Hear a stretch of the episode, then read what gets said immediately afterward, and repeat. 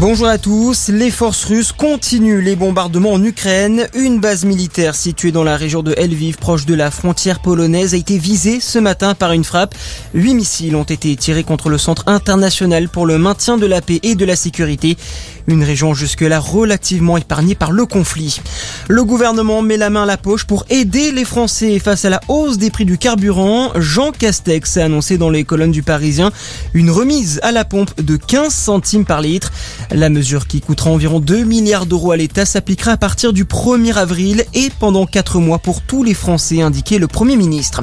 Autre annonce de Jean Castex, cette fois elle concerne la lutte contre le Covid. La quatrième dose de vaccin est désormais ouverte aux plus de 80 ans ayant reçu leur dose de rappel depuis plus de 3 mois. Décision prise face au léger rebond de l'épidémie. Jean Castex a également confirmé la levée des restrictions sanitaires pour demain avec la fin du port du masque dans la quasi-totalité des lieux et la fin du pass vaccinal. Une centaine de marches pour le climat aux quatre coins de la France. Plusieurs milliers de personnes ont défilé hier dans les rues de Paris, Lyon, Nantes ou encore Toulouse pour alerter les politiques face à l'urgence climatique. Selon le ministère de l'Intérieur, un peu plus de 40 000 personnes ont battu le pavé, dont 11 000 rien qu'à Paris.